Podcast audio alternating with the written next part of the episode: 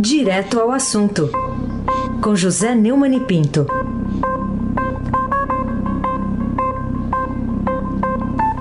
Oi, Neumani, bom dia. Bom dia. Raíssa Abac, Carolina Ercolim. Bom dia.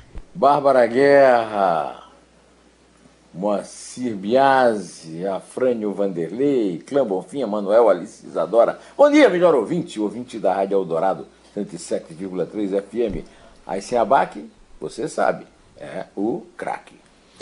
Vamos começar com a manchete do Estadão. Presidente celebra a vacina suspensa. STF quer explicação. É o título que está na primeira página do Estadão. Queria que você falasse das consequências que devem ser produzidas pelo que escreveu o presidente Jair Bolsonaro sobre o que ele considera uma vitória dele eh, sobre o adversário, tratado como inimigo João Dória que foi a morte de um voluntário dos testes para vacina Coronavac aqui no Brasil, vacina do laboratório Sinovac do Butantan. Mas, antes eu vou pedir que todo mundo que confia na minha palavra vá ao, e que assine o Estadão, vá ao nosso portal e leia o antológico histórico editorial a respeito deste assunto. Né? É, a morte da decência. Né? Não vai adiantar muito, porque, imagina, eu, eu li no meu. No, no vídeo que eu fiz é, sobre o assunto, o, exatamente o que foi o, o, o, post, digamos, do Jair Bolsonaro. Né? E, e assim mesmo recebi um monte de mensagem grosseira dos bolsonaristas dizendo que eu tinha distorcido as palavras dele. Eu li. Morte, invalidez, anomalia. Esta é a vacina que o Dória queria obrigar a todos os paulistanos tomá-la. O presidente disse que a vacina jamais poderia ser obrigatória, mais uma que Jair Bolsonaro ganha. No editorial, o Estadão chama essa língua é, de alguma coisa muito próxima do português, mas não é igual. Né? Eu diria que o nosso Massaranduba no poder realmente pratica um idioma que é o bolsonarês. Né? É, e o comentário foi feito em resposta a uma pessoa que lhe perguntou no Facebook se o Brasil iria comprar o Coronavac caso a vacina fosse considerada segura. Olha, no começo desses estudos do Coronavac, uma pessoa morreu em Porto Alegre. Uma investigação foi aberta, constatou-se que o voluntário havia tomado placebo, substância que não tem nenhum que não tem o princípio ativo e a, as pesquisas foram retomadas. O, o Brasil precisa deixar de ser um país de maricas. Eu vi essa declaração de novo na voz do Bolsonaro aqui na programação, pouco antes, no, no, numa sonora. Né? Essa foi feita enquanto o Bolsonaro comentava a Covid-19, doença que matou mais de 162 mil brasileiros, e não dá para dizer mais com exatidão quanto, porque vários, 12 estados pelo menos, estão com problema de, de acesso aos sistemas é, do Ministério da Saúde. O presidente afirmou que agora tudo é pandemia e que tem que acabar esse negócio. Ele disse lamentar os mortos, mas ressaltou que todos nós vamos morrer um dia, inclusive um tal de Sérgio, a quem ele se dirigiu lá. A reação do PSDB foi: o presidente Bolsonaro comemorou a morte de um voluntário da Corona. Nem vou ler o resto, porque é ridículo, né? É ridícula a, a, a, a reação do PSDB diante de tanta asneira, né? tanta asnice. Né? A reação do, do Rodrigo Maia, presidente da Câmara. É, em nome da Câmara de Deputados, reafirmo nosso compromisso com a vacina, a independência dos órgãos reguladores e com a responsabilidade fiscal. Compromisso com a nação também, viu, Rodrigo? Por que é que não desengaveta os 40 e tantos processos de impeachment contra o Bolsonaro? Eu confesso, Heisen, Carolina, nossos queridos ouvintes, que eu sinto nojo, desânimo. As elites dirigentes brasileiras são cúmplices de cada morte causada por eventual atraso na entrega de vacina. Dessa vacina, né? O Ministério Público inerte, espera das ordens do chefão, que vergonha, que nojo. O ministro Ricardo Lewandowski pediu explicações à Anvisa sobre a paralisação dos testes do Coronavac e o ministro Barroso liberou para julgamento no plenário a ação de uma família que solicita não vacinar o filho. No meu tempo de escola não tinha essa história de bullying, era porrada, disse Bolsonaro, no seu estilo maçaranduba no poder. Leia o editorial histórico do Estadão de hoje, A Morte da Decência. Carolina Ercolim, não deixe de ler. Estava lendo aqui também no Estadão é, uma apuração de que o Supremo dá 48 horas para que a Anvisa explique essa suspensão né, da, dos testes da Coronavac, né, dessa parceria aqui com o Estado de São Paulo, com o Instituto Butantan e o laboratório Sinovac, que é chinês. Como é que deve ficar essa história daqui para frente? Bom, Carolina, na primeira página do jornal hoje tem um resumo que eu considero brilhante.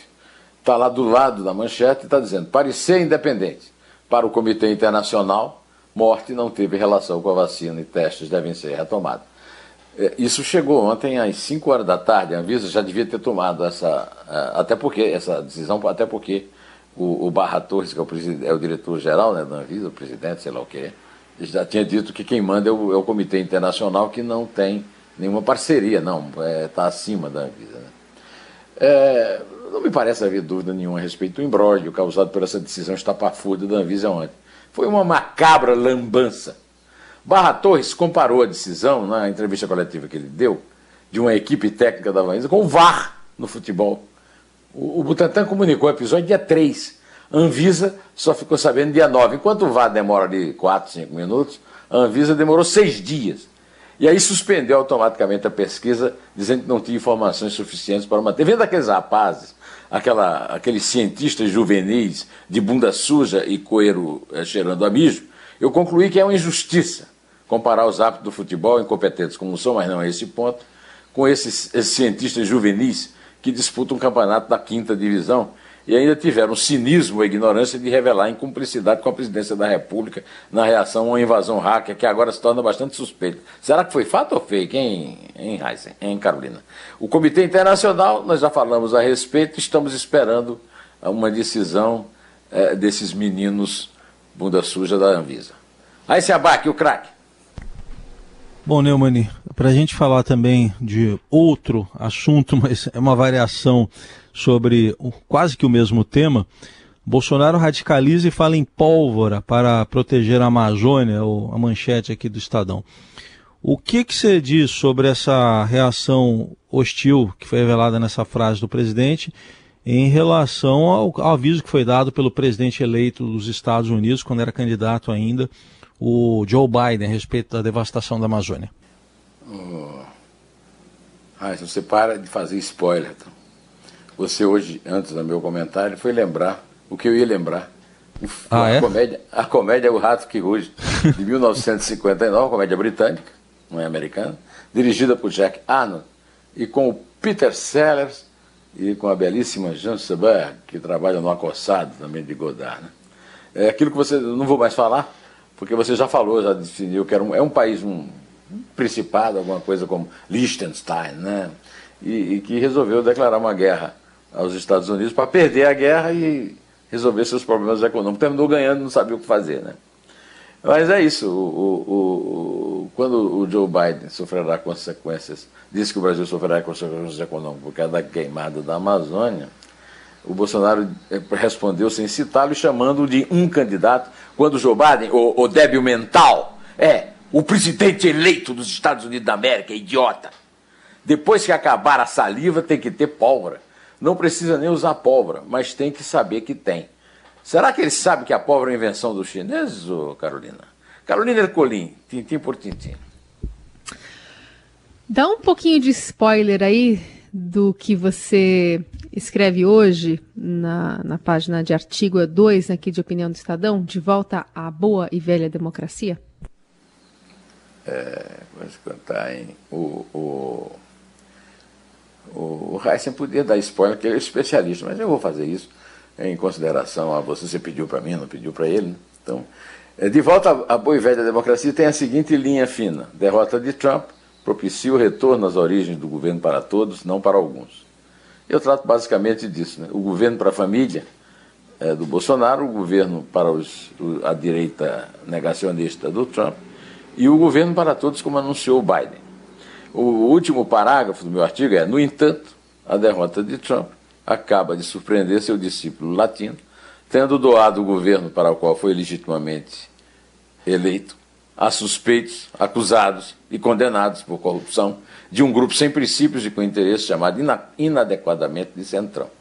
tendo defenestrado Moro da esplanada, renunciou explicitamente à obrigação constitucional de governar para todos para atender a trompistas olavistas, agora nocauteados pelo malogro do canastrão do pescoço rubro.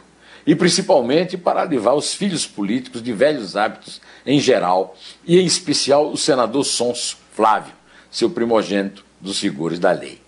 Conforme disse na reunião de 22 de abril, quando admitiu que não permitiria que a polícia os alcançasse. E a família, acima, é a família, acima de tudo, que o afasta do presidente eleito dos Estados Unidos. Anotou aí, idiota? Que reconhece o primado de todos, todos sobre alguns. É, eu acho que até eu esqueci de avisar ao Afrânio, ele não tem como fazer, mas era o caso de terminar esse comentário com aquele. É o Brasil, né? Que ele é fala Brasil, com né? o maior dela. É, é isso Brasil, aí. né? Isso, isso, isso. Então é isso. Dito isso, e, e depois da voz do nosso Massaranduba no Planalto, por favor, Carolina, conte. É três. É dois. É um. Em boa quarta. É o Brasil, né?